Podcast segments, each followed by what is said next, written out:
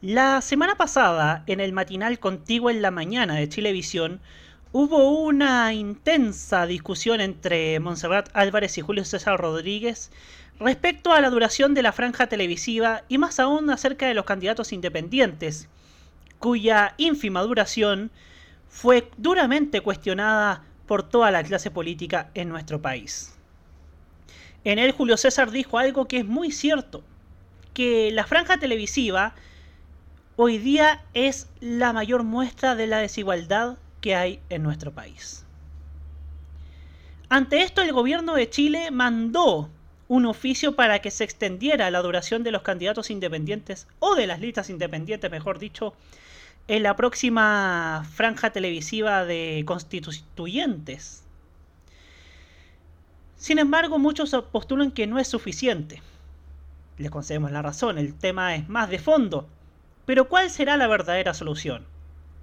¿Extender la franja política a más de media hora como sucedido en varias ocasiones en Brasil? Claro que ahí se justificaba porque condensaban dos modelos de elecciones en un solo programa, lo cual hacía que un espacio político gratuito llegase a durar hasta 51 minutos como sucedía en 2002 o lo que cotidianamente sucede en México, en Estados Unidos o en Argentina, donde la propaganda política, la campaña electoral, se realiza en medio de los comerciales de los canales de televisión, lo cual parece ser la salida más viable de momento. ¿Cuál será el verdadero la verdadera panacea, mejor dicho, acerca de esta cuestionada duración de las campañas independientes? ¿Será tiempo de reformar la franja política? ¿Será tiempo de cuestionar la verdadera utilidad de la franja política, tomando en cuenta que hoy día los candidatos a constituyentes, al municipio, a la presidencia, están haciendo más campaña por internet más que por televisión? Queda claro que el año pasado la franja del plebiscito constitucional marcó niveles de rating que no se veían en años lo cual demuestra que hay interés en ver qué es lo que trae la televisión. Sin embargo, el problema parece ser mucho más de fondo. Soy Roberto Camaño y así abrimos la cajita. Érase una vez un país con unos medios de comunicación complacientes con el poder. ¡Arriba los corazones! Porque vienen tiempos mejores. Con una televisión preocupada de colocar rostros en el poder más que de informar. Mire, Joaquín Lavín quiere repostular a la alcaldía de Las Condes, o al menos eso es lo que dice hoy. Una radio concentrada en manos de unos pocos. Es un sueño, la verdad es que nuestro primer reto era posesionar el canal en nuestro país, ser un canal transversal, un canal que llegue a toda la gente. Y con sitios web llenos de fake news. You know, many revolutionaries rob banks and things and kidnap people for funds. Si bien la farándula ha sido minimizada, cosa que nosotros sabemos mejor que nadie. El show debe continuar. Hasta siempre. Hay medios que aún venden falsos ídolos de TV en lugar de artistas jóvenes con talento. ¿Esta chilena Miami, de Miami o cubana? Pero no tenía claro dónde coño era. Y para ello, vuelve una voz que sigue clamando el regreso de la mejor televisión para Chile. Ahora y más que nunca, regresa la voz 100% pop de Roberto Camaño desde las oficinas de TV en serio. Comienza la cajita en modo radio.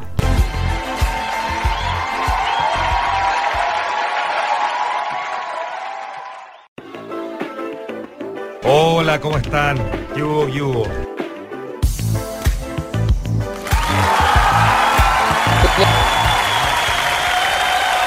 ¿Cómo están, señoras y señores? Tengan todos ustedes muy, pero muy, muy, muy buenas noches. Bienvenidos a esta nueva edición de La Cajita aquí en modoradio.cl. Eh, partimos saludando a nuestro panel del día de hoy. Hugo Cárez Navarro, ¿cómo está? Muy buenas noches, Roberto. ¿Cómo está usted?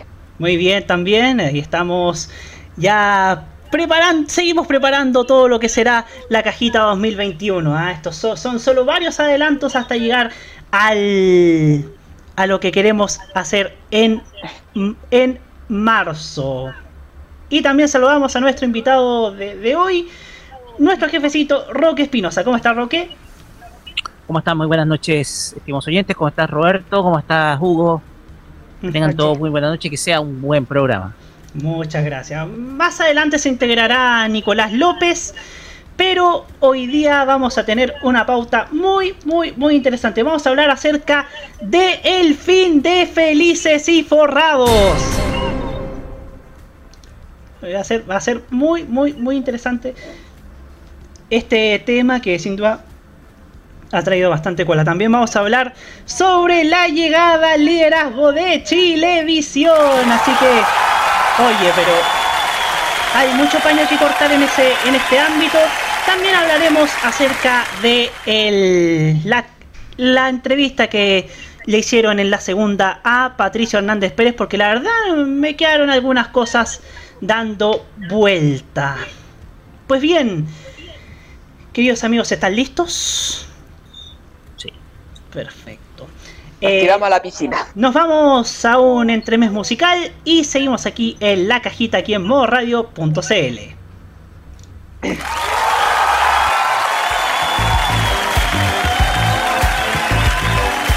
Continúa la cajita en modo radio.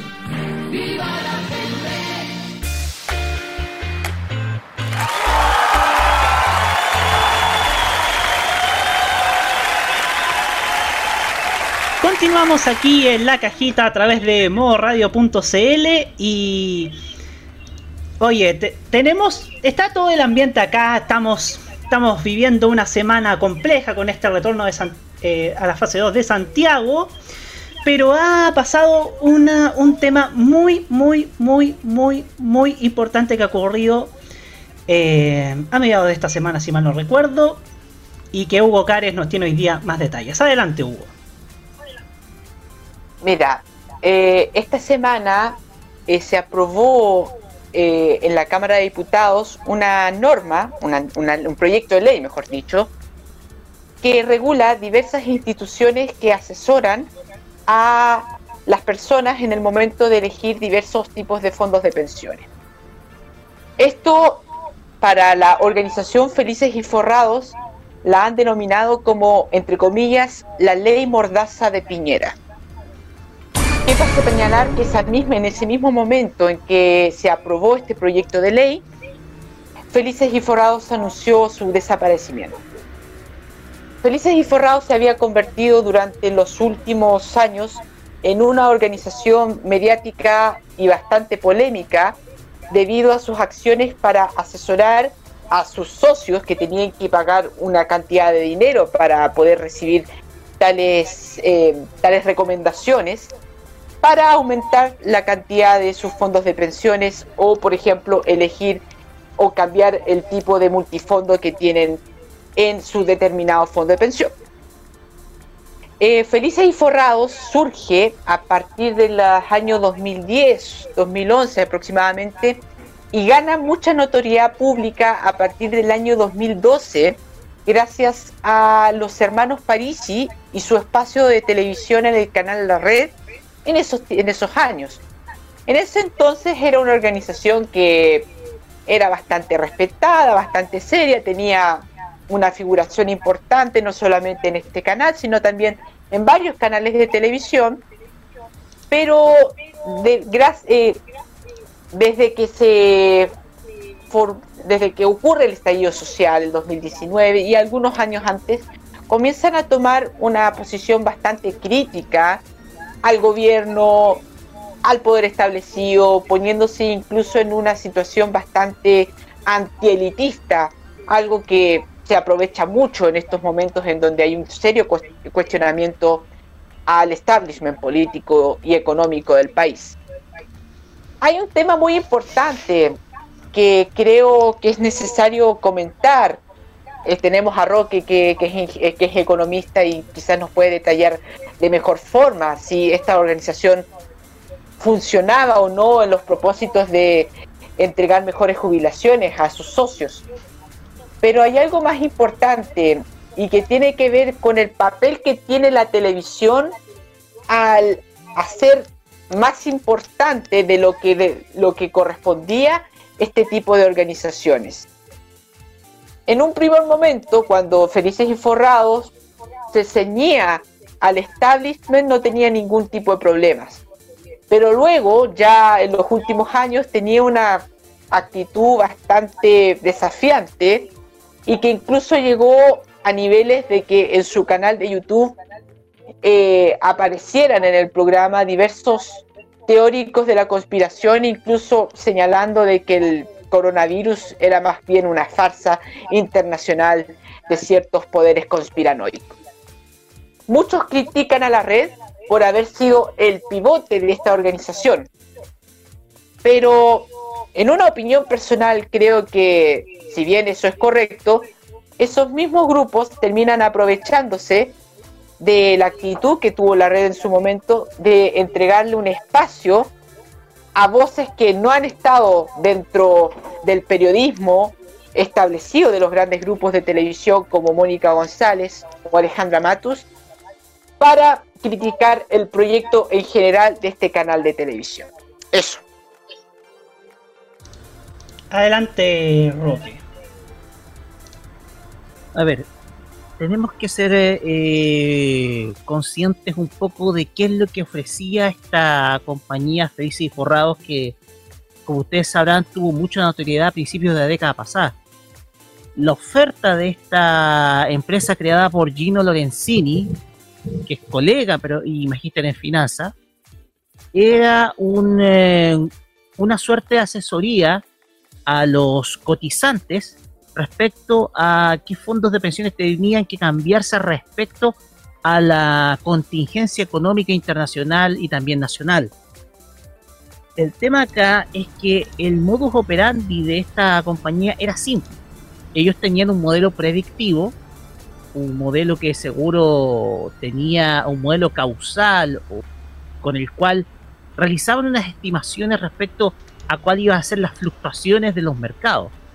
Tenemos que recordar que nuestro sistema de pensiones, desde que comenzó el sistema multifondos a eso como en la década del la década del 2000, está basado en cinco tipos de fondos.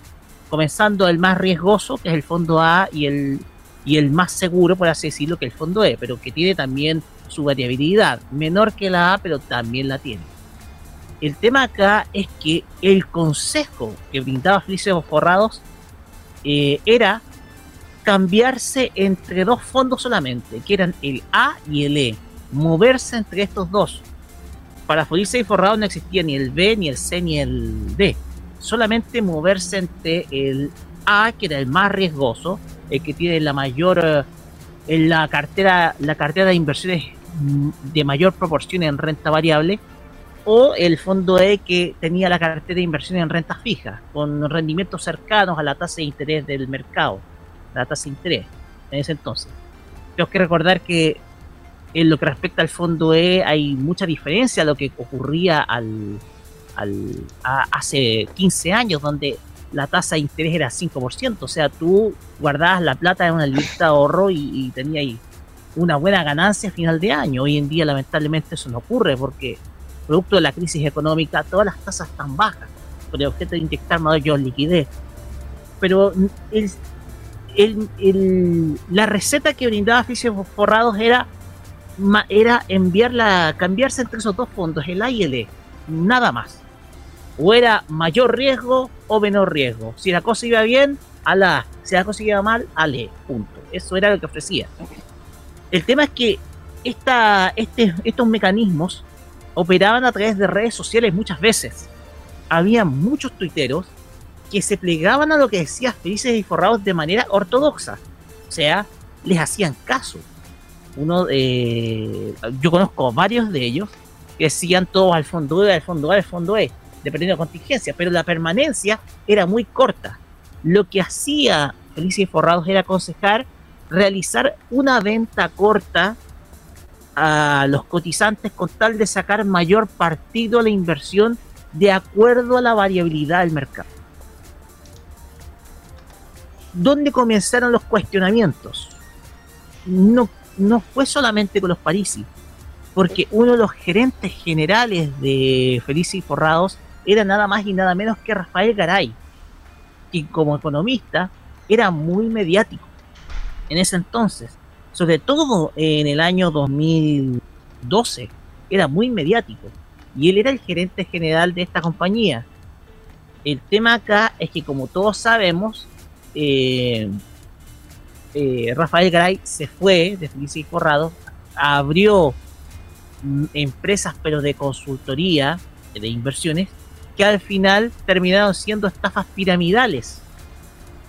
Que al final derivaban de estafas piramidales, tales como los conocíamos como AC Inversions o lo del grupo Arcano, el caso de Alberto Chang, o un caso que pasó en la región del, del Maule con gestión dinámica, en donde lamentablemente un compañero mío de universidad se vio involucrado y, y fue condenado por una estafa de más de 50 millones de pesos en la región. El tema acá es que eh, el esquema comunicacional de Felices Forrado se fue desvirtuando a medida que comenzó a regir la regulación financiera, sobre todo para estas compañías. Primero, la excusa que ponía Felices Forrados era que todas las políticas que intentó, por ejemplo, colocar primero la expresidenta Bachelet y ahora el expresidente Piñera, eran más que nada para beneficiar a las AFP.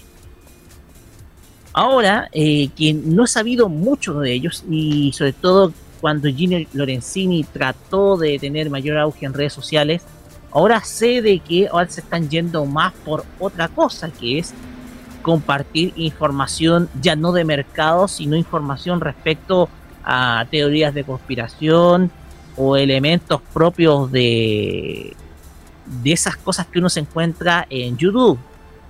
El tema acá es que lo que hace esta ley más que nada es regular la, la participación de estas, de estas entidades, las cuales no tenía regulación alguna. ¿ya?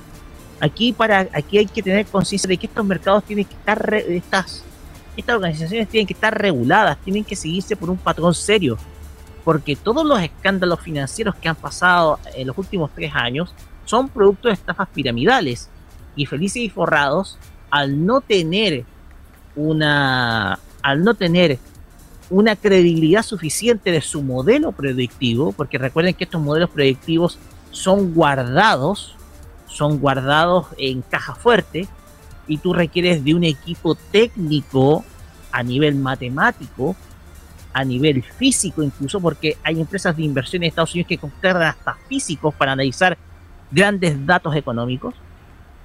Esta, esta empresa no tenía mucha información al respecto y al fin y al cabo quedó demostrado por algunos estudios de que la información que vendía Felices y Forrados al final terminó perjudicando a mucha gente que al final realizó, tomó decisiones, eh, tomó decisiones a la par de lo que decía estrictamente Felices y Forrados, FIF, y al final, eh, en lugar de eh, quedarse en un fondo, porque tenemos que pensar que las inversiones en renta variable son de un resultado a largo plazo, porque aquí y aquí hay que entender cómo opera un sistema de pensiones como el nuestro, aquí las ganancias no van por cómo va cambiando el precio de un activo, sino por los dividendos que va obteniendo al final de cada periodo contable las empresas que compran los títulos de la AFP. Entonces, con el, el, reparto de dividendos que hacen estas empresas, ahí llegan esos beneficios a los cotizantes.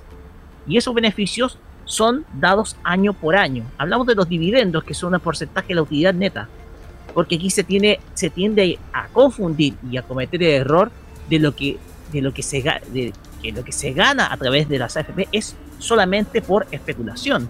Y ahí está, yo creo, el gran error que cometió Felices y Forrados al creer que sacando partido a la variabilidad del mercado y a través de la especulación podía dar consejos que al final resultaban siendo eh, ganancias, pero que eran de menor envergadura a las que podía obtener un cotizante si se quedaba mucho más tiempo en un fondo respectivo.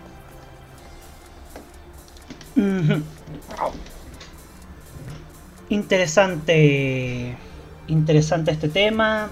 Eh, esto va a, traer a ver, hay, que tomar en cuenta que muchos toman el juego de la bolsa como la bolsa como un juego, como un juego de decisión, gano o pierdo, eso que se llaman eh, juego binario, pero al fin y al cabo, lo que tú, si tú inviertes en acciones, lo que esperas no solamente es el valor que el, valor de las acciones, sino también lo que vas a recibir por dividendo, lo que se reparte en las juntas de accionistas. Claro. Hugo pidió la palabra.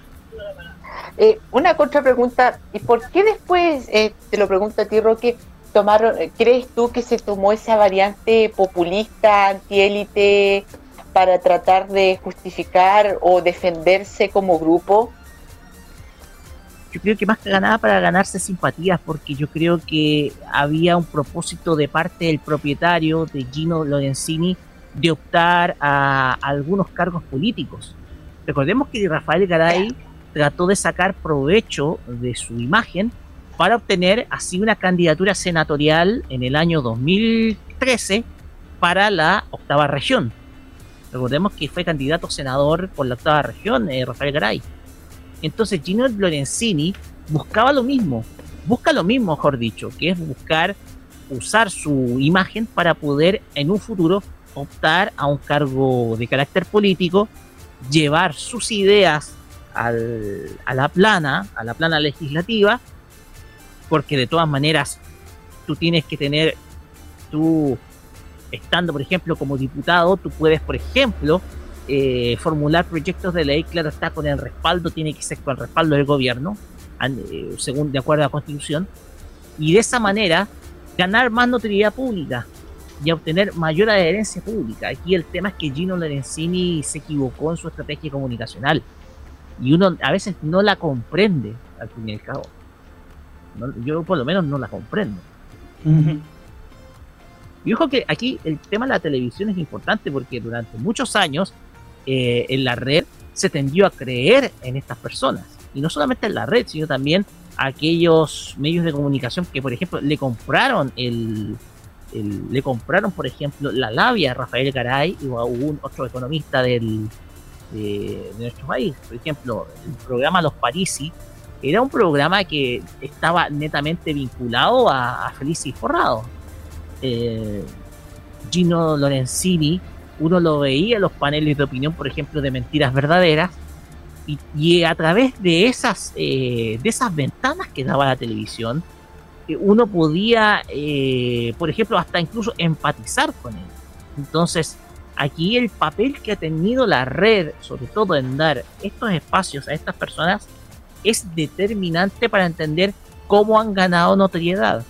Recordemos, Rafael Garay no solamente estaba en la red, también estaba invitado a muchos otros medios, 24 horas en donde ustedes se acordarán, protagonizó un papelón en donde se le veía, se le veía en una nota, en una entrevista al aire, en una condición que uno podía decir, oye, este tipo está borracho. Y al parecer, según lo que se confirmó después cuando fue arrestado, tenía eh, tendencias a, la diversión nocturna. Entonces, la cosa acá es que el tema es que muchos de estos especialistas que, ojo, uno les cree, uno les cree. Por ejemplo, Parisi hizo clases en la Universidad de Chile y ganó notoriedad decano. Exactamente, hasta fue vicedecano de la Facultad de Economía junto con Felipe Morandé.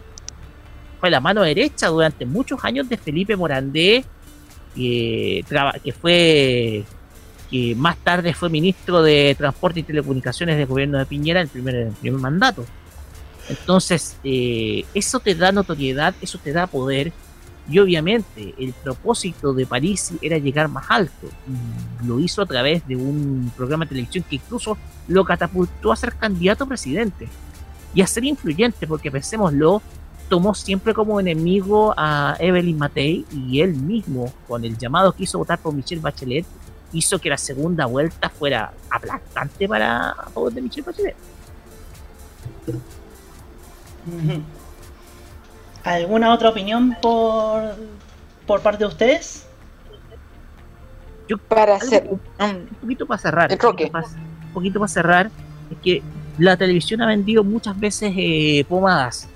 Te vendía, por ejemplo, en primer lugar te vendía la pomada de los yerbateros, te vendía los, la pomada de los yerbateros, te vendía Omar Gárate Gamboa, acuérdense, hace 20 años atrás, como eh, Omar Gárate ganó protagonismo gracias a la red, ojo, vendiendo productos de productos que no tenían ningún respaldo médico, sobre todo del ISP, y ahora nuevamente esto se va repitiendo con estas asesorías financieras. Que más adelante terminan derivando en estafas piramidales. Creo que aquí la red no ha aprendido la lección que le dio el hecho de, por ejemplo, dar tribuna primero a Omarcito para después dársela a otro tipo de personas que ofrecen lo mismo pero en otro envase y en otro rubro. Hugo. Para cerrar yo creo que el tema, o sea, Roque explicó bastante bien el tema económico eh, que involucra evidentemente la acción de Felices y, y Forrados, pero creo que también hay una variante política muy importante. Creo que se logró controlar en cierto modo con esta legislación y también con las decisiones tomadas por el tribunal, por el, por el en, las últimas semanas, para controlar un poco un excesivo populismo que incluso podría dañar seriamente las bases de la democracia. Les recomiendo cuando ustedes puedan y, cuando este, esté abierto las librerías o, las, librerías, perdón, leer el libro Cómo mueren las democracias de Steven Levitsky y Daniel Ziblatt. Aquí explica muy bien eh, el papel que tomó los medios de comunicación para subir la imagen de Donald Trump. Los medios de comunicación en Estados Unidos fueron un factor muy importante para que Donald Trump pudiese ser candidato a la presidencia de los Estados Unidos. Y también en este libro se relata cómo el mismo Partido Republicano dejó todos los controles que tenían para elegir a candidatos díscolos para sumarse a su candidatura. Creo que lo que... Claro, exactamente. un ejemplo. Y eh, ojo que el caso de Donald Trump es porque eh, también lo hemos visto, por ejemplo, en el cine. Uno recuerda, por ejemplo, en Mi Pobre Angelito 2 o en, o en otros estos papeles en el cine. Y eso le permite ganar bonos en la gente, ojo. La gente. Son películas que tienden a repetirse siempre todos los años. Y uno lo ve como un hombre simpático y al final tú lo que tienes ahí es un potencial dictador en ascenso. Eh, no, y, sabes que Trump ya era muy famoso en Estados Unidos desde el año, desde mediados de los 80, no, principios de los 80. Era una figura muy, muy, muy importante. Tengo muchas revistas, cosas antiguas de finales de los 80 y Trump era uno, de los grandes protagonistas de, la prensa de espectáculos, de la prensa rosa. Así que era un, un, en la vida estadounidense, solo que ya cuando se postula a la presidencia definitivamente el 2015, los medios de comunicación siempre tomaron una postura opositora a Trump. Pero el problema es que, si bien eh, tomaron una postura opositora a Trump, era el motor de los noticieros. Con, el, con Trump se aumentaban los niveles de, de audiencia de los noticieros. Entonces, al fin y al cabo, terminaron con esta pesadilla siendo elegida como presidente de Estados Unidos y en vez de moderarse terminamos viendo todo lo que ocurrió en el Capitolio y su no entrega del poder el pasado 20 de enero. Así que es un hecho importante leer el libro porque señala muy bien cómo muchas veces los medios de comunicación facilitan la entrada de grupos populistas que terminan destruyendo, carcomiendo a la democracia. Roberto. Toda la razón, Hugo. La verdad es que esto viene de cajón porque fíjense lo que está pasando en Brasil. Lo que está pasando en Brasil es increíble. Em, el mal manejo de la pandemia de Bolsonaro, ya hay mil, más de mil muertos por día. Y aún así hay gente que banca todo a Bolsonaro y le perdona a todos, todos los todos los ranazos que se manda, por ejemplo, el que se dio el otro día con el tema de que, de que algunos idiotas me preguntan si, si, si le compro vacuna y yo les digo que voy a comprar vacuna a la casa de su madre dijo algo más explícito y, uno ve la degradación, la degradación cultural y moral en la que ha caído Brasil. Respecto, ahora que hablamos de lo, del populismo mediático que, que ha pasado en, en Estados Unidos, ha pasado a Brasil. Dios quiera que no pase acá. Dios y los electores quieran que no pase acá. Pero esto nos genera cierto nos da una enseñanza sobre qué tan peligroso puede ser elegir a un, a un mandatario, un presidente, a un alcalde o a, cualquiera que ejerza cargo público, em, siendo más una, haciendo una campaña más mediática que en base a las propuestas sólidas. Eso muchachos, nos vamos a una pausa musical y ya seguimos aquí en la cajita aquí en modoradio.cl. Queremos que la cultura de la calle tenga más cabida en los medios. Y a los tongueros, echémoslos para la calle. Continúa la cajita en modo radio.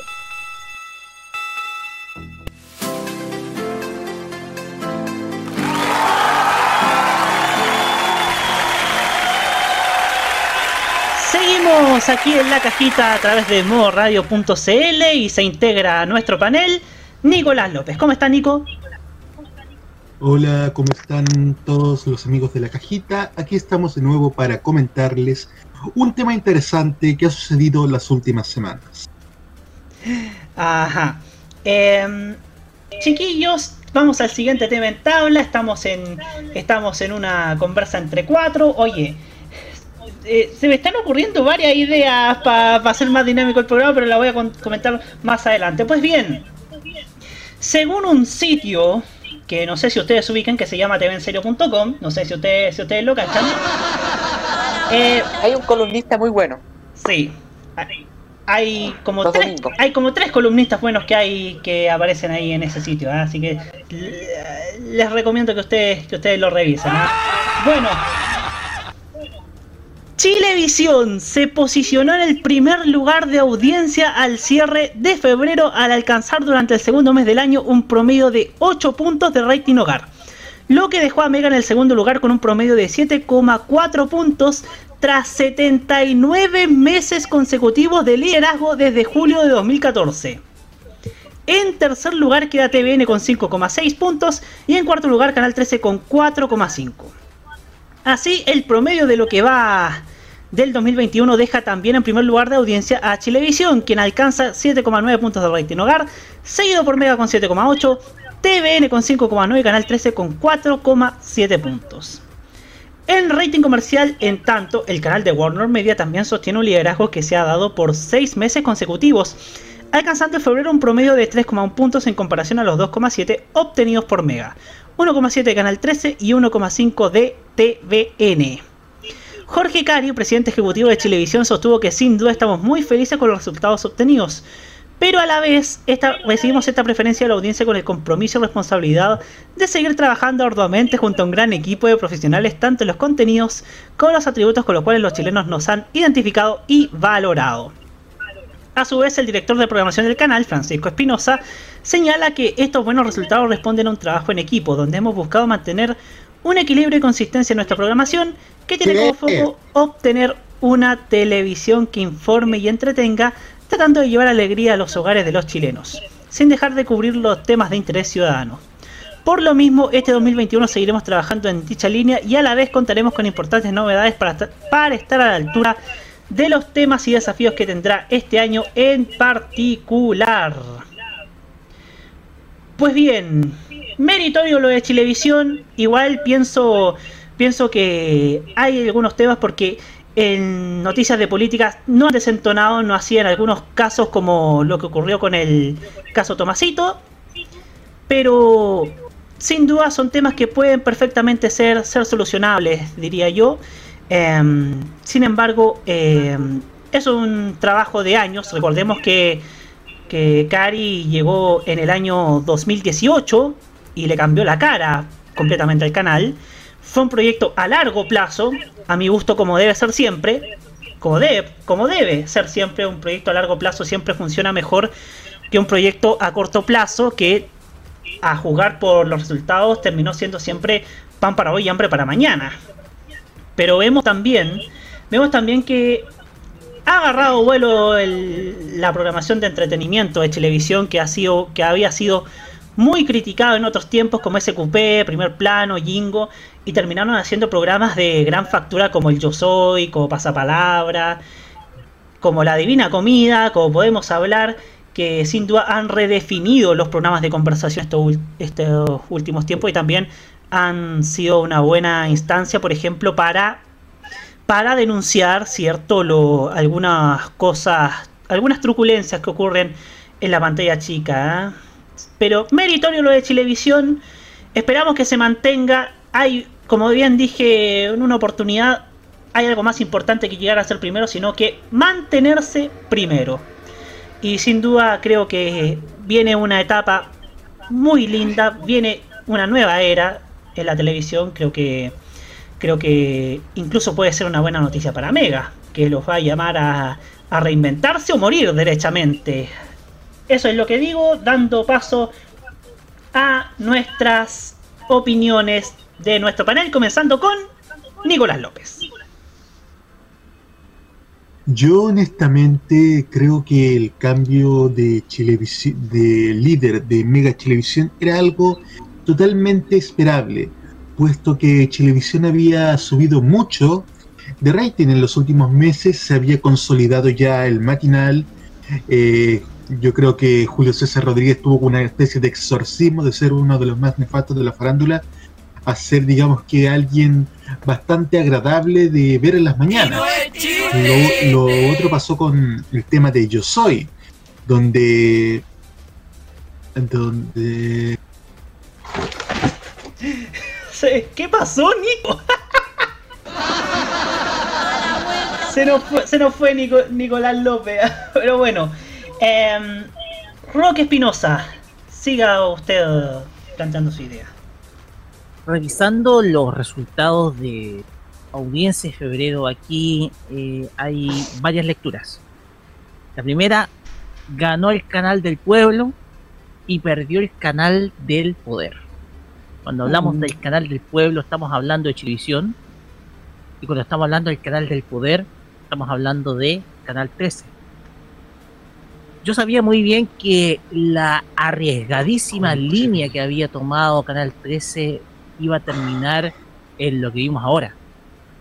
Recordemos, miren, 4,5 puntos en febrero versus 5,6. Eso es un 1,1 puntos de distancia. Igual es mucho. Lo que le sacó TVN a Canal 13. Entonces aquí Canal 13 está pagando todo lo mal que ha hecho durante estos últimos dos años. La cosa acá es que en el caso de Chilevisión, Chilevisión logró reinventarse muy bien. Después de haber visto los intentos en la etapa, en la primera etapa de Time Warner, cuando tenían el canal, el Festival de Viña, perdón, ahora vemos la consolidación de un proyecto, pero con ideas que son completamente tangibles. Primero, un matinal que es creíble a los ojos de la gente, con un animador que o mejor dicho, no animador, un periodista que hemos recuperado como Julio César Rodríguez. Recordemos que él fue periodista de La Nación Domingo y de otras revistas de actualidad política independiente durante la década del 2000. El tema acá es que Julio César Rodríguez volvió, el verdadero, el original, el que estaba antes de ser jurado de rojo. Por lo tanto, después del estallido social, ese protagonismo de Julio César en las mañanas ha logrado, eh, ha logrado consolidar un matinal que hoy en día es liderazgo en opinión. Y con Montserrat Álvarez, que viene también del mundo independiente, porque recordemos, ella surgió del canal 2 Rock and Pop. Y que ha seguido una línea que va precisamente de esos programas que ella tenía, como ejemplo Caleta de Pecadores. Esto más un noticiario que ha confeccionado muy buenas duplas, sobre todo con sobre todo con Daniel Matamala, con Mónica Rincón y con Macarena Pizarro en el prime time, y también con, eh, con este muchacho de apellido Cox que si bien no es del agrado de muchos, ha logrado mejorar un poco esa imagen o revertir esa imagen negativa que tenía precisamente con eh, Humberto Sichel con el Contigo en directo y un, y un estelar que puede parecer muy sencillo pero que a la vez permite dar oportunidad a muchos artistas que eh, se han desarrollado en el mundo de la calle y que han comenzado sus carreras imitando en la calle a otros artistas consolidados como lo he hecho soy. El tema es que Yo Soy puede parecer un estelar muy básico, pero tiene el componente de que ha permitido dar la oportunidad a artistas de la calle, en este caso no son necesariamente imitadores, pero que han comenzado una carrera musical imitando perfectamente o tomando las canciones de otros. Entonces, eso es lo que le da cercanía también a Yo Soy, que tiene un jurado, para qué decirlo, espectacular. Sumado a ello, estelares de conversación como podemos hablar, que son necesarios en el prime time y que se extrañaban, un formato que en Argentina también le está yendo bien, y acá en Chile ha resultado con un Julián Elfenbein que lo vemos en una faceta que yo creo que está muy bien a lo que y muy acorde a lo que es él. Entonces todos estos factores han ayudado a que Chilevisión tenga ese liderazgo desde hace mucho tiempo en el rating comercial y ahora ya en el rating digital. Y esto es una advertencia mega de que no puede seguir haciendo lo mismo siempre.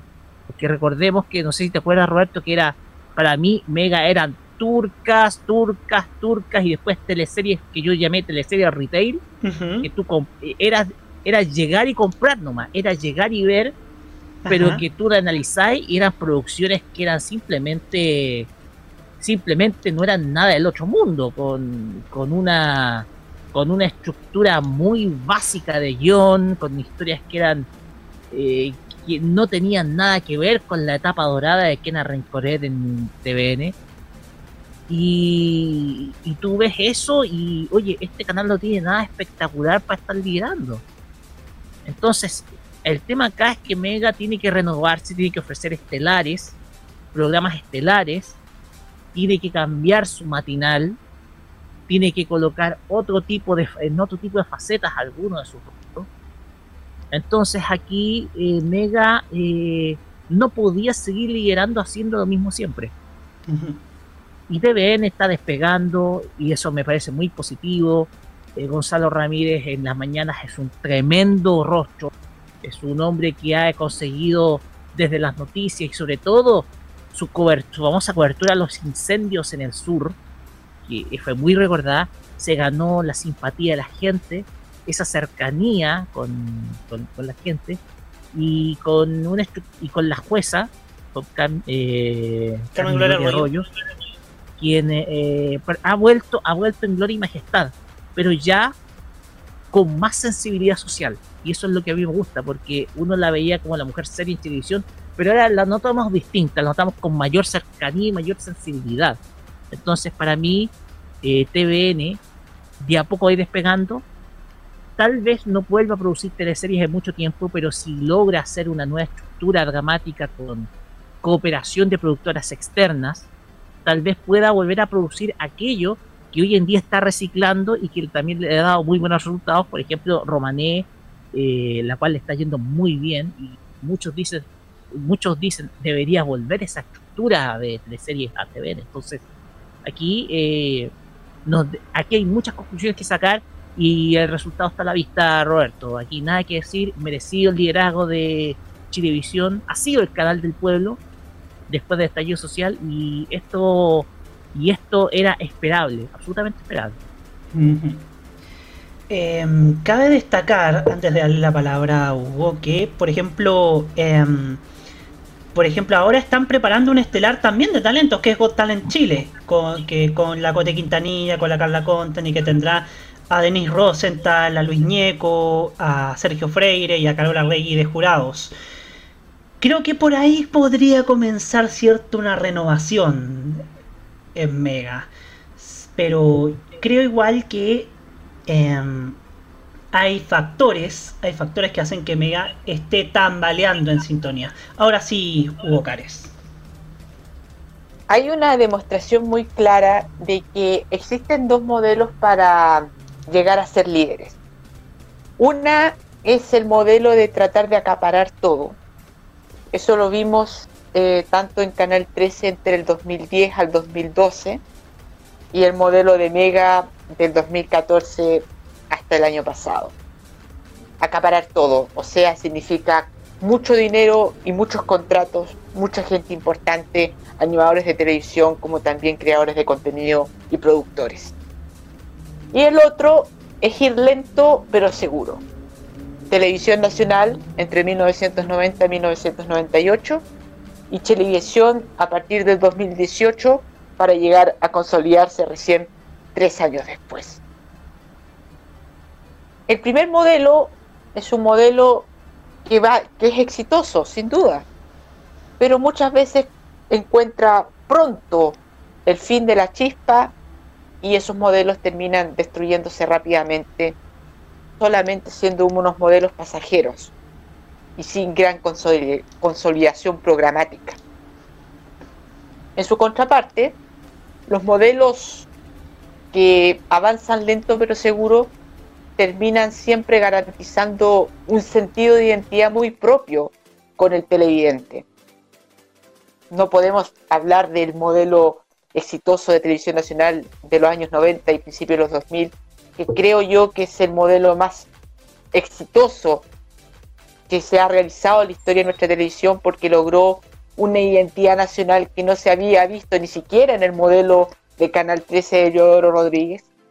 Y creo que en estos momentos Televisión, si bien no está ni siquiera imitando a lo que fue ese modelo exitoso de televisión nacional, pero sí, a su manera, está logrando diversos niveles de credibilidad, de respaldo y de cariño con el modelo que Chilevisión en estos momentos está realizando y que reitero, comenzó de manera lenta. Esto no comenzó de una manera impulsiva como lo que se quiso hacer tanto Android Luxic como Carlos Heller en sus respectivos canales de televisión.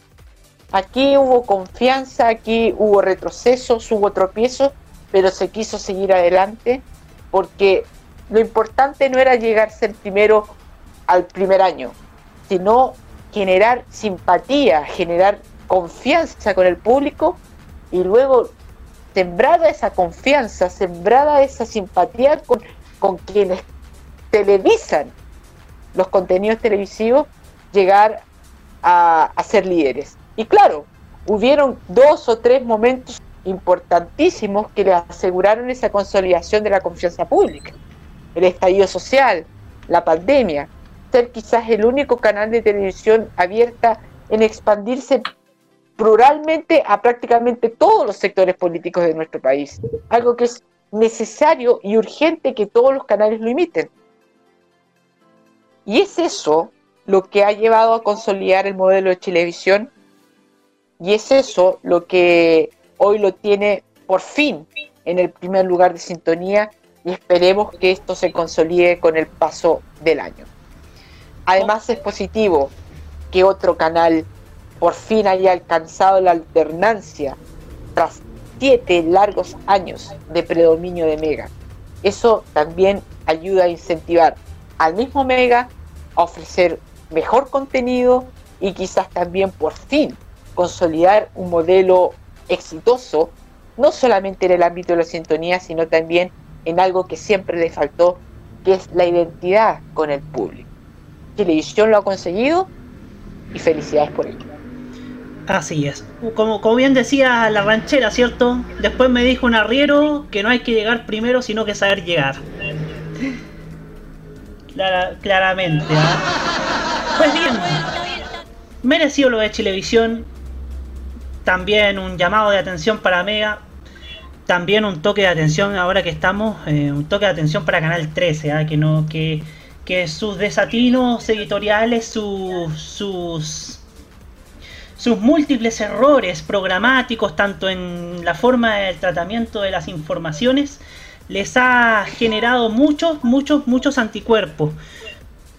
Uno ve, yo, yo siempre lo he notado que, notaba cuando nos mandan comunicados del 13 que, por ejemplo, siempre nos, nos dice, dicen, por ejemplo, eh, la, dio que hablar este programa en redes sociales.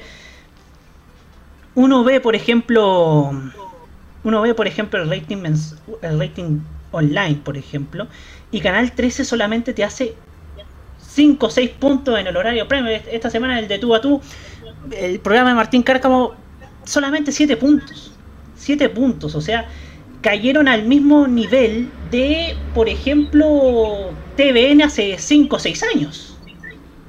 Eh, en un, en un nivel complicado, pero la salvedad era entonces que TVN aún tenía programas buenos. Aún tenía algunos espacios buenos, tenía unas series buenas que lamentablemente por esa pantalla fría no alcanzaron la, la notoriedad que, que, que realmente merecían. Pero el tema de Canal 13 es distinto porque se han ido pegando costalazo tras costalazo. Se han ido pegando. Se han ido pegando varios errores. Algunos evitables, otros no. Principalmente en el matinal, principalmente en Tele 13 que esta semana se renovó. Así como el rechazo que están generando figuras como Iván Valenzuela o Polo Ramírez. Que sin duda esta semana, y ya que estamos hablando de Canal 13, Luxich le dio un ultimátum a, los ejecutivos de Canal 13. O suben el rating o mejora la situación a o va a robar cabezas. Van a comenzar a robar cabezas en la dirección ejecutiva de, la señal de, este empresario. ¿Cuándo empezó esta debacle, debacle del 13, muchachos? Empezó cuando empezó a bajar la audiencia en 2014 o empezó cuando Javier Urrutia tomó la decisión de externalizar todo a Sequoia, o tal vez fue cuando llegó el hijo el hijo de Luxich, eh, don Maximiliano Luxich, y puso el programador a José Miranda y todo se fue definitivamente a, al carajo, más que nada. Hugo, que usted fue el primero en pedir la palabra. Eh, sí, yo tengo otra, otra lo dije en el episodio anterior. Tengo otra tesis. Fue en el momento en que Andrónico Luxich comenzó a aparecer públicamente como personaje público. Ahí yo creo que Luxich comenzó a intervenir directamente en el canal. Antes no, antes se lo dejaba en manos de los profesionales. Cortázar, eh, Pato Hernández, etc. Pero después llega un momento eh, en que Luxich se da cuenta que tiene una imagen que revertir porque había comenzado a tener graves acusaciones, caso Cabal, tráfico de influencias, el caso de Alto Maipo, el día de la inundación, en la inundación de Providencia, y eso lo motiva a realizar un video, el famoso video en donde por primera vez un empresario de tal categoría le habla al público masivo. Eh, entonces creo que ese fue el momento que cuando Luxich aparece ya como una figura pública y luego su comentada página en Twitter, parece que comienza a intervenir los contenidos del canal y rápidamente porque se vuelca, por ejemplo, el contenido de Tele 13 de hablar de dos temas muy preferidos, que es el tema de Venezuela, especialmente el 2017, y el tema de la violencia en la Araucanía terrorismo, violencia real, usted lo define como quiera. Y esos fueron como los dos temas fundamentales del Tele 13 para mostrarnos un ambiente negativo como país, un ambiente de inestabilidad política, de mediocridad económica, y eso claramente empalmaba con un año de elección presidencial. Y bueno, pasó lo que pasó y llegamos a la situación que estamos ahora. ¿Roque tiene algo que decir? ¿Sí? ¿Roque? A ver, eh, yo no soy seguidor tanto del 13 porque, a ver, hasta hace muy poco mi madre veía Aquí Somos Todos, pero aquí se notaban ciertos intereses políticos o de conveniencia política de parte del grupo Luxich a oh. al, al de parte del grupo Luxich al preferir a ciertos rostros. Uno recuerda el caso de Sebastián Sichel, en donde al el día, un día domingo hacen, le hacen una entrevista biográfica, casi mostrándolo como un hombre de esfuerzo, siendo que más que nada eh, ganó sus puestos, sobre todo en este presente gobierno, a través de a través de los constantes cambios de bando que tenía. Y al día siguiente ocurre eh, esta falla masiva en Banco Estado donde muchas personas no pueden hacer sus transacciones online en cuenta root y que lleva precisamente a un verdadero caos que obviamente se refleja precisamente en la persona del entonces presidente de Banco Estado. Uno piensa para qué son hechos estos reportajes biográficos que son hechos más que nada para lavar una imagen y es precisamente porque se hace por el interés político que hay detrás. Recordemos que meses después del estallido social, Amaro Gómez Pablos va a la moneda a entrevistar personalmente al presidente de la República. En un acto que, que condice el hecho de que este canal está a favor del gobierno de turno. Y hoy en día te topas con muchos hashtags, sobre todo en Twitter, diciendo apaga el 13. Porque aquí uno ve que este canal de televisión opera más que nada para ensalzar ciertos aspectos que solamente pueden afectar la conveniencia del dueño en este caso. Porque si uno analiza el tema de que permanezca, por ejemplo, Chile Vamos, coalición de centro, derecha y derecha, es más que nada para asegurar una supuesta estabilidad económica. Y hoy en día vemos lejana, lejana en el sentido de que todavía no vemos un ambiente de paz social, en donde todavía vemos una economía estancada y en donde todavía estamos en una situación de crisis, en donde todavía hay familias, hay personas sin empleo, donde hay familias que tienen que todavía depender de subsidios del Estado. Y de las ollas comunes. exactamente, ollas comunes, pero más que nada me voy a adentrar más que nada a lo que es clase media. Entonces, a, a donde va orientado el canal. Entonces acá tú ves que esta identificación del canal no le ha hecho bien, sobre todo la pantalla que se ha dado, por ejemplo, a Joaquín Lavín y Francisco Vidal haciendo sketches que uno a veces no entiende por qué están ahí, más que nada para poder ensalzar figuras presidenciales. Entonces es obvio que Canal 13 ha tenido un desacierto editorial gigantesco que la ha llevado a una debacle que es peor a la de 2009, en donde le entregaron la programación a un tipo que no tenía idea y lo único que hizo fue programar a lo loco y lo tonto con tal de ir en función del rating y al final no le resultó. Estamos hablando de Vasco Muriani y su. Algo que destacar es que yo estaba viendo los ratings de 2002, que dicen que 2002 fue el peor año de Canal 13. Yo veo que Canal 13 aún tenía programas, aún en crisis tenía programas, digámoslo, relevantes con la marca 13. Como por ejemplo, ¿Quién quiere ser millonario? Que iba en dos emisiones diarias, eh, dos emisiones semanales, perdón. Y te marcaba bien, te marcaba 25 puntos, 25, 27 puntos. Estamos hablando de 2002, por supuesto. Pero eran de esos una época en donde se veía televisión de verdad. Claro, donde estamos hablando de una época en donde se veía televisión. Claro, se veía televisión. Eh, vemos que en, 2000, en 2002 también Chilevisión tuvo una nueva programación que cuyos programas, algunos programas funcionaron y otros prácticamente quedaron en el olvido. Pero volviendo al tema de Canal 13, aún habían programas relevantes que decían que todavía el 13 estaba ahí, pese a que estaban todavía eh, estaban en una crisis gigantesca, se llegó a hablar incluso del cierre del canal que se vendía y, tanto aspecto. Y, encomendaron su todo o nada a protagonistas de la fama y a machos y les resultó y el 13 se salvó. Pero ahora... Corrieron riesgos, corrieron riesgos, ojo. Aquí hay, hay que pensar de que en 2003 Canal 13, con un nuevo director ejecutivo, eh, porque estaba Velorio Padre, que era el padre del actual. Velorio Padre se va en marzo del 2002. Sí. Entonces, el tema acá es que corrió muchos riesgos, porque se tuvo que traer desde TVN a, al, a Noguera. A Saquel. A, Héctor, Tito Noguero, a Héctor Tito Noguera, Verónica Saquel también, se la tuvieron que traer entonces corrieron muchos riesgos para poder tener una recuperación del 2013 y fue un completamente exitoso. Recordemos que en la época más crítica Canal 13 dependió de una sola teleserie extranjera para salvarse. Claro, que estamos hablando de Soy de la Betty la Fea. Ahora bien, encontrarán nuevamente esa Betty la Fea hoy en día Canal 13 para poder levantar.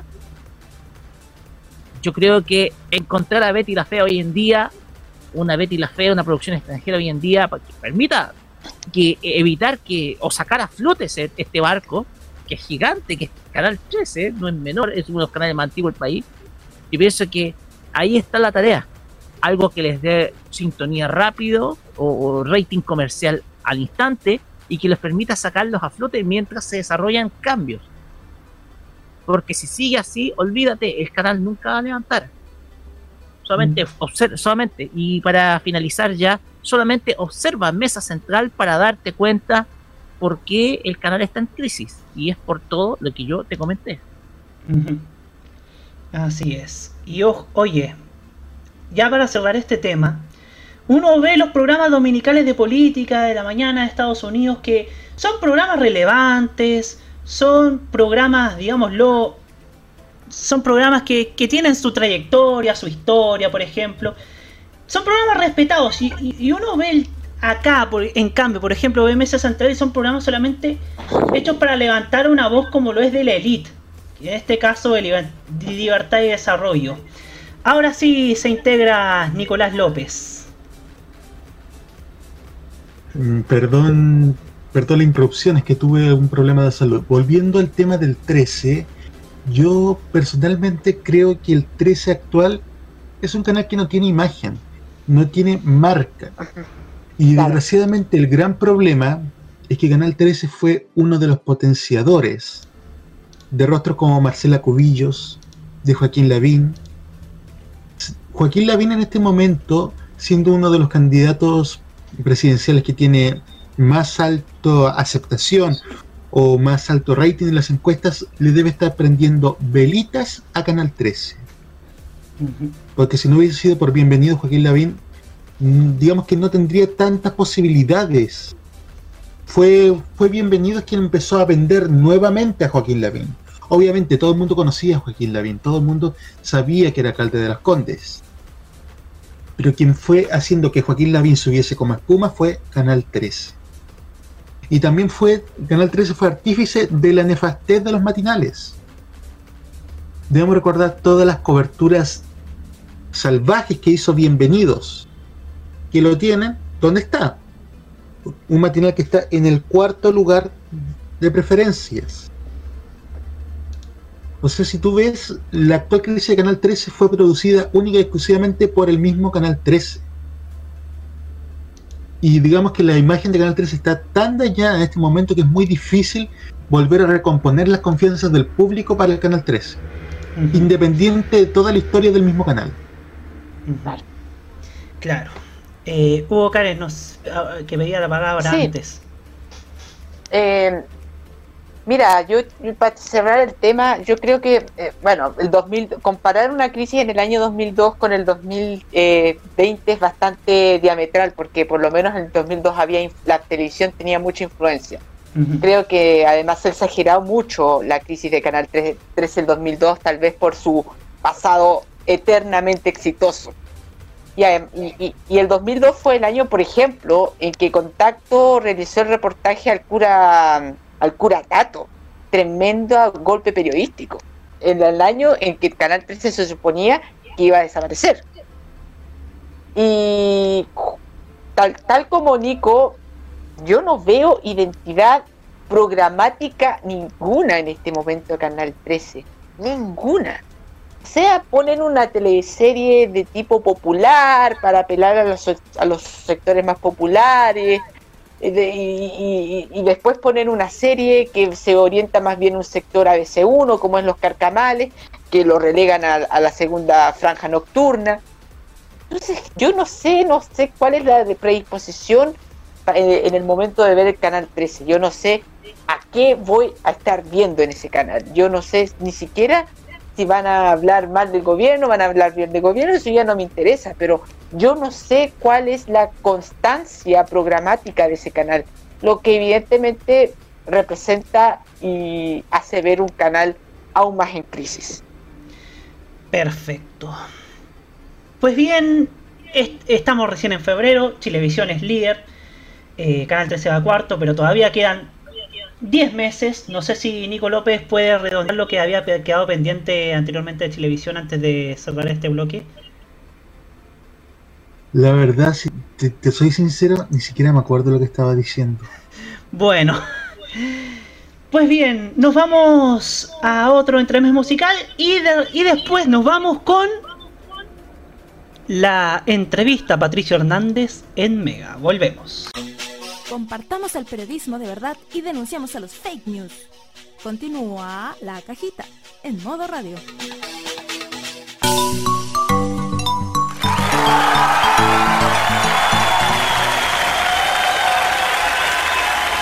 Seguimos aquí en la cajita a través de modoradio.cl. Lo hemos pasado tremendamente bien en este programa, conversando, hablando sobre todo lo que nos gusta acerca de la televisión. Pero vamos a hablar acerca de. Podría decirse la entrevista, la carta de despedida de Patricio Hernández después de alejarse de la dirección ejecutiva de Mega, porque hay una entrevista, la segunda, que dio Patricio Hernández, que al menos a mi parecer me genera mucho ruido. Decía algo así. El period- la periodista Lenka Carballo le dice, en los comienzos de tu carrera estuviste en Teleanálisis, un noticiero que se distribuía clandestinamente en VHS como una alternativa de información periodística que en ese tiempo estaba restringida en la TV oficial. Estuviste en Teleduc, en el Canal 5 de Concepción, cubriste la visita del Papa Juan Pablo II en 1987, el plebiscito del 88, la elección de Erwin en el 89, el atentado a Jaime Guzmán en 1991, entre algunos de nuestros momentos más trascendentales de nuestra historia política. ¿Qué visión tienes hoy de país? Él dice, la clase política está en falta. Su principal deuda está en todas las leyes que no se dictaron, los artículos que no estudiaron, todas las legislaciones que no supieron redactar y en las graves omisiones que dejaron instaladas. Pero eso, por eso mejor, perdón, todo lo bueno que teníamos como país se ha deteriorado. Son los políticos los responsables de la crisis sistemática que vive el país. Según este ejecutivo, buena parte de la grave crisis, dice el artículo de la segunda, por la que hoy atraviesan los medios de comunicación fue debido a la inoperancia, la ausencia de una legislación inteligente, oportuna y útil. Estamos en una especie de funeral permanente de los medios, absolutamente desprotegidos ante la expansión de los grandes operadores digitales. Cada vez que desaparece un diario, una revista, un sitio web se destruye la identidad nacional. Pero los políticos no entienden, dice molesto. Son ignorantes, ni siquiera tienen idea de cómo funciona un algoritmo. No han podido ver cómo los grandes operadores digitales eluden impuestos a través de publicidad que venden. ¿Ha pasado por alto el que hoy las redes digitales sean plataformas del delito sin asumir ninguna responsabilidad? El Consejo Nacional de Televisión se dedica a regular la televisión. Pero la pornografía que ven todos los niños a través de internet y las redes sociales, ¿qué la sanciona? Ley pareja. Que cualquier plataforma digital o red social cuente con un director responsable que sea chileno, con domicilio conocido, que responda ante los tribunales nacionales por todas las mentiras que transmiten. Los contenidos que roban de otros medios, que tributen en el país y respondan ante un Consejo Nacional de Medios Multiplataformas de Chile que tampoco existe, cada vez que emiten falsedades y que la gente puede ejercer su derecho a réplica, pero son fantasmas y ante ellos los medios chilenos competimos en total desigualdad de condiciones. Los legisladores, la inteligencia legislativa de este país tiene la obligación de reaccionar. Pero no lo han hecho, ¿por qué? Le pregunta la periodista. No entiende lo que está pasando. Lo han demostrado en muchos campos. Y como se interrogara a los legisladores expresa, ¿vamos a dejar que las redes se transformen en la plataforma de la mentira, el engaño, el delito, el deterioro de la infancia, la destrucción valórica de la sociedad de seguir haciendo oídos sordos? El rol del legislador es mejorar el estándar. Además, pongámonos de acuerdo en que Twitter o Facebook no son plataformas neutras. Cuando un algoritmo privilegia ciertos contenidos más que otros, está definiendo una línea editorial y afecta el estado de nuestra democracia. Y explica. A través de estas plataformas los chilenos se relacionan con gente que piensa igual a ellos. Sus cerebros son estimulados con todo aquello que coincide con sus puntos de vista, prejuicios y valores. Eso genera una, atomización y polarización de la sociedad y de esta forma lentamente todos hemos ido perdiendo identidad. Conversen y se aplauden entre ellos y así se les va secando el cerebro. El nuevo colonialismo es digital. Imponer una realidad única y global para todos los ciudadanos del mundo. Quizás esto este aclaro desde ya que este que esta entrevista es muy larga por, por lo que hemos seleccionado solamente lo que nos interesa. Que ya lo leímos de hecho, pero la verdad es que acá habla, por ejemplo, de que de que por ejemplo habla de que las redes sociales se transformaron en la plataforma de la mentira, el engaño, el delito, el deterioro en la infancia, la destrucción valórica de la sociedad, ha hablado sobre, sobre lo mala, sobre las redes sociales y sus peligros. Y tal vez tiene razón.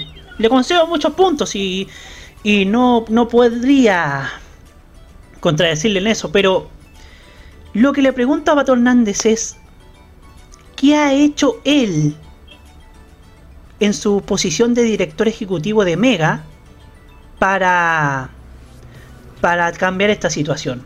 ¿Qué es lo que ha hecho él? Porque a jugar por la televisión que hizo en Mega durante más de 6 años, hizo algo completamente contrario a lo que a lo que esta semana en la segunda reaccionó indignado. Por ejemplo, habla de la mentira. Y en Mega, por ejemplo, pasó lo que pasó el 8M en 2019, que, mostraron disturbios en una marcha feminista y terminó pasando todo lo contrario, que eh, mostraban una, una transición, te mostraba la Plaza Tostomayor completamente tranquila y casi vacía. Lo que pasó, por ejemplo, en la... Lo que pasó, por ejemplo, en, en el estallido, cuando le preguntaban al, a este caballero trabajador del Santiago que contaba que tenía cáncer y le insistían en preguntarle, por ejemplo, sobre, sobre el toque de queda y otros asuntos del estallido social habla, por ejemplo, de que. de la destrucción valórica de la sociedad. Pero. Veamos que. Veamos que los realities contribuían a eso, los realities de Mega. Tenían personajes como Oriana Marzoli, Manely González, Aida Nizar, Ignacia Michelson, que últimamente ha figurado más por polémicas que por, que por algún talento que tenga. O sea, estaban siendo cómplices de la destrucción valórica de la sociedad, la misma de la que esta semana Patricio Hernández, antes de asumir sus labores en Latina Televisión de Perú, está muy, muy, muy molesto por eso. Por eso, ¿qué ha hecho Patricio Hernández para cambiar esta situación de la que esta semana demostró que estaba muy preocupado? Y con eso abro este panel de conversación, comenzando con Nicolás López. Yo creo que el señor Patricio Hernández se lavó las manos como Pilatos, porque él fue parte totalmente de esto. Fue la verdad, estuvo de un sitio totalmente acomodado. Digamos que habla en contra de las redes sociales, de la desinformación de las redes sociales. Pero gracias a esa desinformación de las redes sociales, que por cierto la hay, eso es innegable, fueron las mismas redes sociales que descubrieron el montaje que hacía Mega con el tema del 8M, de la protesta que jamás pasó. También con el tema de la destrucción valórica de la sociedad. Pero él fue uno de los principales promotores de la destrucción valórica de la sociedad al justificar el tema de sus realities, llenos de violencia, con muchas denuncias en el Consejo Nacional de Televisión, y él en todo momento las justificó, las minimizó, las banalizó. O sea, realmente está haciendo totalmente un lavado de manos de lo que fue su gestión propia en la televisión. Es decir, como, ah, no, yo no tengo nada que ver con esto, me voy.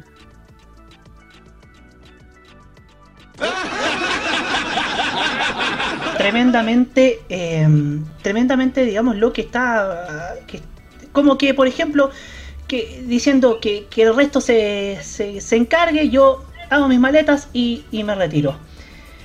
¿Qué más desea hablar en este, en este bloque?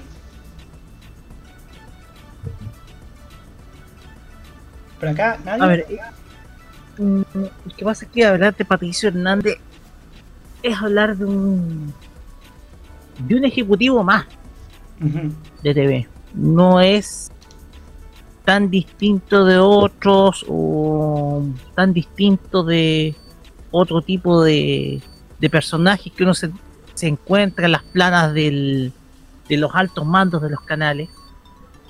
Tenemos que pensar acá que Patricio Hernández era un hombre pragmático desde el punto de vista de que para obtener para obtener liderazgo hay que tener ratings y hay que tener rating hay que hacerlo con pro, la programación adecuada. Teleserie en este caso. Muchas veces digamos que tuvo sus aciertos con esta teleserie en donde expone el caso Larraín que alguien me ayuda porque yo, yo no Juegos de poder. no- juegos de poder ¿ya? una teleserie que tal vez tuvo la intención un poco de hacer tambalear un establishment político al cual se relaciona a un personaje de la élite más conservadora de este país como es eh, Carlos Larraín pero no lo hace con la mejor calidad porque los recursos están el tema es que ha dado mucho para memes muchas de las producciones de Mega de todo una escena de la una escena muy recordada y muy comentada de esa serie Juegos de Poder en donde se ve que está viendo de, de manera falsa una un video de una tablet en donde está superpuesta una imagen.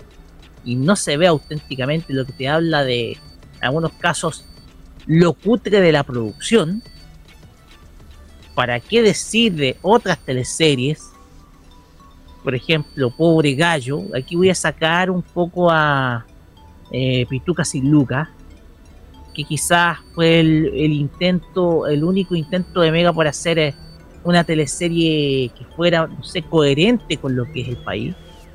Pero uno se da cuenta de que el nivel de producción de, de, todas las- de todo lo que hizo Mega era cutre. Y al fin y al cabo iba orientada a, a un modelo familiar conservador que buscaba por ejemplo buscaba por ejemplo ensalzar los valores propios de, de la familia tradicional.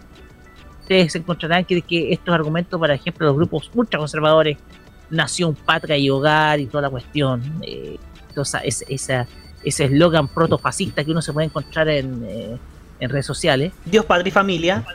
Dios, patria y familia, claro, así, un poco para hablar del ultra, ultra conservadurismo del, del- de, de- de- de- de esas ideas. Y por supuesto, eh, la contribución a lo que es un ambiente violento, porque digámoslo aquí, los reality shows de Mega que iban a un horario muy tarde, eran vistos por niños. Entonces aquí, hablando, Pato Hernán, tú diciendo aquí el fragmento de la entrevista, Pato Hernán diciendo quién controla las redes sociales, yo te diría, ¿quién controla a los niños que veía sus realities? Que ahí uno veía todo lo negativo de la sociedad nuestra, todo lo que no quería ser la sociedad nuestra. Y no es chiste. Porque tenemos a un personaje que es Oriana Marsoli que tiene prohibido el acceso a nuestro país porque puede ser detenida. Y que en España ensalza los valores precisamente de que nosotros dijimos que eran eh, esos valores protofascistas del franquismo. Entonces, el tema acá, el, tema acá es que aquí eh, Patricio Hernández no se hace ninguna autocrítica. Aquí olvidémonos de la autocrítica de Pato Hernández. Sobre todo del rol de los medios de comunicación en el 11, en el, no, en el 18, 18 de octubre, en donde el, el rol quedó muy cuestionado. De todos los canales, habidos y por haber, igual. Y veamos un poco qué es lo que hizo bien y qué es lo que hizo mal. Y digamos acá, hizo cosas bien. Hizo, lideró un proceso de modernización del departamento de prensa.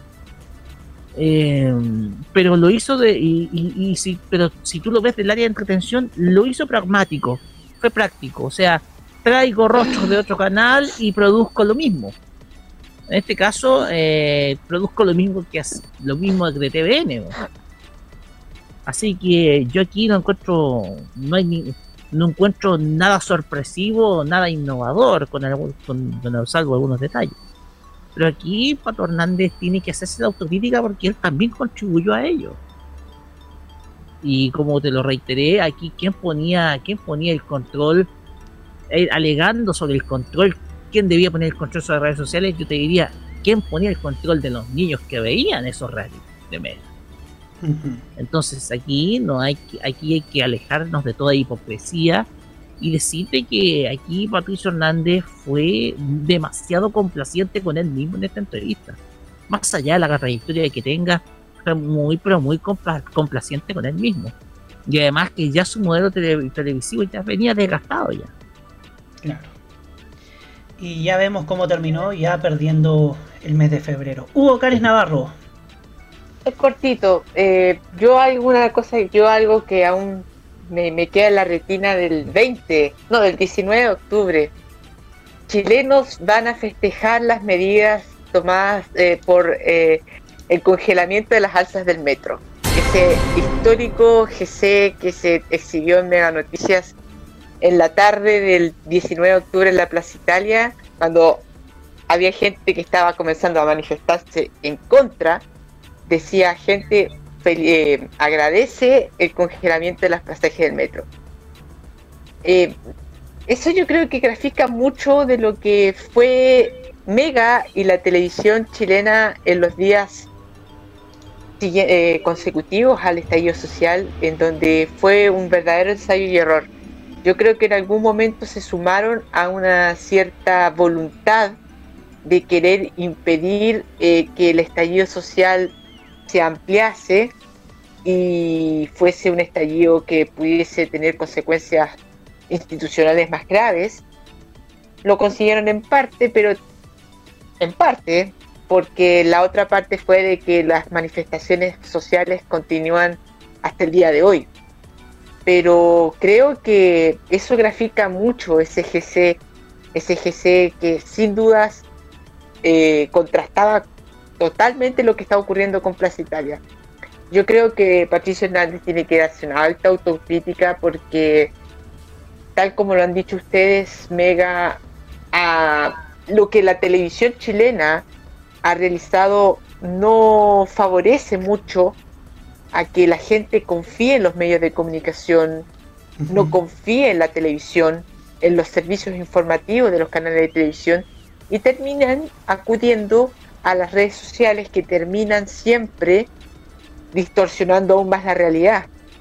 Entonces yo creo que los medios de comunicación, los grandes medios de comunicación que, que nos controlan en nuestro país, tienen que darse cuenta de eso primero, de que su calidad eh, informativa no termina siendo lo suficientemente pluralista para que las personas queden completamente informados de lo que ocurre en nuestro país y en el mundo y terminen acudiendo a otras fuentes que sin duda no utilizan el periodismo como fuente de datos, pero que para las personas termina siendo mucho más confiable que estos medios de comunicación que entre comillas se ven aliados a los grandes intereses políticos y económicos. Yo creo que la autocrítica que no solamente Patricio Hernández tiene que hacer, sino también de los diferentes personajes que dirigen los destinos de la televisión, es que hicieron mal durante el estallido social, los meses previos del estallido social, las últimas elecciones presidenciales, para llegar a este nivel de descrédito. Y se van a dar cuenta que hicieron muchas cosas negativas para llegar a lo que llegamos, en donde en Chile es el país de Latinoamérica que menos se confía en los eh, servicios informativos según una encuesta publicada nada más ni nada menos por Reuters. Eso. Así es. Nicolás López. Yo estaba pensando en otra cosa. Por mucho que Patricio Hernández en varias ocasiones haya intentado justificar el liderazgo de Mega que lo tuvo, pasa algo muy curioso con Mega. Pasa lo mismo que en el 13, es un canal que nunca ha generado identidad. El Mega que lideró fue un Frankenstein, porque sacó todo lo que sacó todo lo que dejaba TVN, todo lo que dejaba Canal 13, y de ahí armaron este canal que lideró. Pero si vemos, la gente no se sentía identificada tanto con el canal Mega. Eh, ¿Cómo llamaban la gente? Cuando hicieron todo esto, ¿cómo llamaba la gente al noticiario? Mega Noticias. Lo cambiaron a Ahora Noticias y ese nombre no lo retuvo nadie. Solamente nosotros que nos dedicamos a la televisión nos acordamos que el noticiero de Mega alguna vez se llamó Ahora Noticias, pero todo el tiempo era Mega Noticias.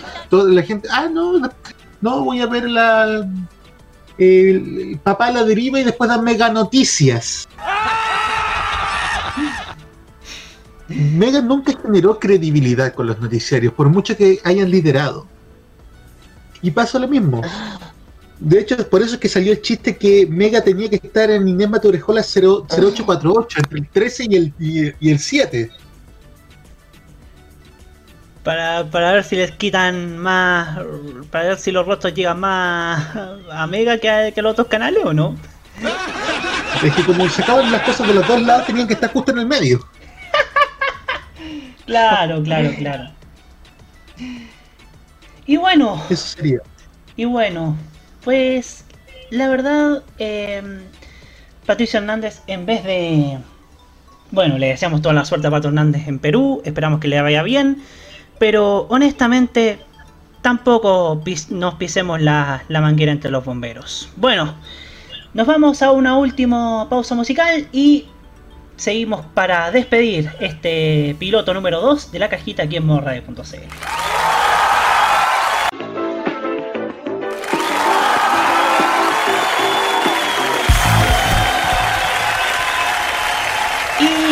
estamos llegando al final de este segundo programa piloto de la segunda temporada de la cajita en modo radio.cl. Les agradecemos, les agradecemos que estén escuchando y les, y les instamos para que ustedes nos escriban sobre cómo están encontrando el programa, qué cosas debemos mejorar. Obviamente siempre la buena onda, porque si es la mala onda, no te vamos a pescar. ¿ah? Así que no queremos gente tóxica. Eso. Pues bien, vamos con las reflexiones finales, empezando por Hugo Cárez Navarro. Tengo este top secret de la segunda, publicado el pasado viernes. En el programa Mesa Central de Tele 13 Radio, el panelista Alfredo Jonian eh, manifestó su extrañeza por el resultado de la encuesta CADEM acerca de la aprobación presidencial. Según CADEM, el 24% de los entrevistados respalda la gestión del presidente. Resultado que difiere de los sondeos de Data Influye, 13%, Pulso Ciudadano de Activa Research, 14.9% y Criteria Research, 14%. Uno se pregunta, ¿cómo es posible que haya 10 puntos de diferencia? comentó. En el mismo programa, Eugenio Guzmán, decano de la Universidad del Desarrollo y encargado del panel ciudadano, y ojo, que realiza sondeos para el gobierno, coincidió que la diferencia es demasiada. Por más que juegues con el tema de errores, no te da. Los, los errores no calzan. Hay algo ahí que puede estar influyendo, que es obviamente el tipo de muestreo. Pero 10 puntos es mucho. Técnicamente no te da. Puede ser que las semanas sean distintas, el tema de muestreo. Además, no sé si es en todo el país o en Santiago solamente. Hay un tema con CADEM. Nosotros había un fuerte cuestiona- cuestionamiento por CADEM por la presencia de esta encuesta de esta encuestadora y que hoy se hizo evidente con estas con estos cuestionamientos que han realizado especialistas en la realización de encuestas. Fallas metodológicas que quizás son evidentes. ¿Cuál es el problema con CADEM? De un día para otro, año 2016-2017, se convirtió en la encuesta favorita de los medios de comunicación de nuestro país. Llegó un momento incluso que un par de noticieros abrían sus noticieros dominicales, creo que Tele 13 justamente, abría el noticiero dominical entregando los resultados semanales de su famosa encuesta Plaza Pública. Parece que ya hemos encontrado la quinta pata del gato de Cadem, que no es una encuestadora de fiar, pero que en el mundo de los círculos influyentes, en los grandes medios de comunicación, diarios y televisión, aún nos siguen diciendo que Cadem es una importante encuestadora y que sus resultados son tema de debate y de discusión en sus programas y contenidos. ¿Qué pasa? ¿Qué ocurre? ¿Por qué estas instituciones que tienen serios hierros en su metodología tienen ese nivel de importancia y aún siguen siendo valorados por los periodistas de los grandes medios? ¿Por qué un medio que una encuestadora que no merece estar ahí por sus errores metodológicos aún pertenece al círculo de influencias? Uno me puede decir, claro, porque Cadem, porque el señor Ickinson, que fue eh, Roberto Ickinson, que fue durante mucho tiempo uno de los personajes que realizó encuestas al presidente, es el actual director de, estos servicios eh, de, de, Cadem, porque Cadem es una empresa bastante, bastante grande y que uno de sus servicios es realizar esta encuesta. Pero me pregunto yo, eh, ¿cuál es el problema que, que presente? Cuál, ¿Por qué Cadena ha llegado a este nivel de influencia y por qué aún los medios siguen creyéndole sabiendo de que Cadena metodológicamente no realiza bien sus encuestas? ¿Por qué seguimos con eso? Un problema, una cosa es que sea una, encuestadora de gobierno, claro, claro. Pero por ejemplo hay encuestadoras de, de tendencia de centro derecha, como la CEP, que realiza bien sus encuestas, que es la encuesta más importante del país y que tiene un apoyo transversal por parte de la clase política. No por nada es el oráculo de la política chilena. Pero reitero, porque los medios de comunicación aún siguen creyéndole, aún siguen dándole tribuna a este tipo de encuestas que reitero, lo han emanado dos importantes personajes de las ciencias políticas, tiene enormes hierros en su realización. Eso. Muchas gracias, Hugo Párez, por esta reflexión final. Nicolás López. Yo quería comentar lo que dijo Hugo y no es que haya sido las redes sociales o un medio que digan progre, entre comillas, el que haya sacado la luz las irregularidades de la encuesta Academ. Es la segunda. El diario de la tarde de Agustín Edwards. No es un medio cualquiera, es un medio que tiene mucho peso en la elite nacional. Y respecto al tema de Cadem, de toda la tribuna que le daba a los medios de comunicación, me acuerdo que en el programa El Buen Chileno, cuando iba en las mañanas en el 13 y después en Mesa Central, ellos se ufanaban de tener antes que nadie los datos de la encuesta Cadem. No sé si recuerdan eso. Yo lo recuerdo. Ahí vemos justamente uno de los. Volvemos al tema del 13, pero ahí vemos uno de los grandes errores también de la televisión chilena, de Canal 13. Y vemos también cómo es que los mismos medios han, han inflado como bombín el tema de la encuesta académica.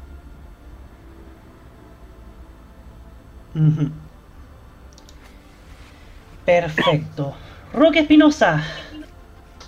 A ver, eh, un poquito para comentar, CADEM es una consultora que llama mucho atención el gran, el gran auge comunicacional que ha tenido. Eh, antiguamente, desde siempre, ¿cuáles eran las encuestas que tenían voz? Eran la CERC, Adimark, sobre todo Adimark, antes de CADEM, era la que tenía principalmente la que tenía más voz en los medios. Hasta que su director decidió poner fin a la encuesta política poco por la venta, la venta que hizo Roberto Méndez del, de Dimark a, a GFK. Ahí está, empresa de encuestas, eh, de encuestas y opiniones que ya sencillamente se desprendió, ya ahora Dimark se desprendió de eso, ahora hace estudios de consultoría para empresas en el ámbito de, de investigación de mercado. Después de eso aparece CADEM y pega con fuerza, sobre todo en el segundo gobierno de, de Michelle Bachelet, en donde era quien dictaba la pauta del la pauta encuestadora. De ahí todos los políticos, de todo de la oposición de ese entonces, eran los que tomaban la referencia. Ya llama mucho la atención esto. Digamos algo que también Cadem jugó un papel importante en la pasada elección presidencial. También tuvo eh, un papel fundamental eh, para mostrar un poco a para mostrar un poco a Sebastián Piñera, ese entonces candidato, a una situación de privilegio, eh, una situación de privilegio dentro de todos los candidatos. Cuando en la primera vuelta quedó demostrado que, que solamente un 36% estuvo dispuesto a, a elegirlo. El tema acá es que llama mucho la atención esto. Los cuestionamientos son de siempre, han sido de siempre algunos decían de que la encuesta Academ era una encuesta que solamente eh, encuestaba a poco más de 700 personas semana tras semana, porque esta era una encuesta que salía semana tras semana, pero rara vez, a veces salía cada 15 días, otra semana tras semana, operaba con cierta conveniencia. Entonces acá estamos viendo de y operaba también con cierta irregularidad, por lo tanto hay que investigar mucho más respecto a, esta casa consultora que, desde mucho antes ha levantado sospechas sus encuestas de opinión altamente difundidas en la, en, la, en los medios de comunicación públicos. Recordemos que antes era Dimark. Dimark tenía esa batuta hasta que GFK compró la consultora y ya desapareció la encuesta política. Entonces, hay algo extraño en CADEM y hay que investigarlo. Muchas gracias, gracias por esta reflexión Y ahora me toca a mí. No cabe duda que los medios de comunicación los medios de comunicación, todos los medios de comunicación están, están muy, muy, muy cuestionados. Y esta semana se vivió un ejemplo de aquello. El diario La Prensa de Curicó informó acerca de la detención de estos brigadistas de Arauco que habrían que estaban siendo inculpados por eh, este incendio que habría ocurrido en el ramal Siete Tazas en Molina. Sin embargo, el diario La Prensa de Curicó sabe lo que hizo. Photoshopeó la imagen de la detención de la PDI y le borró el logo de Arauco. Uh. Le borró el logo de Arauco. Se lo borró, quién sabe por qué motivos. Recordemos que el diario La Prensa de Curicó es un medio independiente, pero su publicidad está a cargo del grupo de medios regionales de El Mercurio pero fue cuestionadísimo. No solamente en Curicó, sino que en todo el país. Porque uno lo espera, ¿cierto? De esas, de esas páginas de Facebook que uno se encuentra a veces a menudo que, que la cuestionan también varios, contactos como Pablo Ortiz, como el caso de Amigos Penquistas o Concevisión.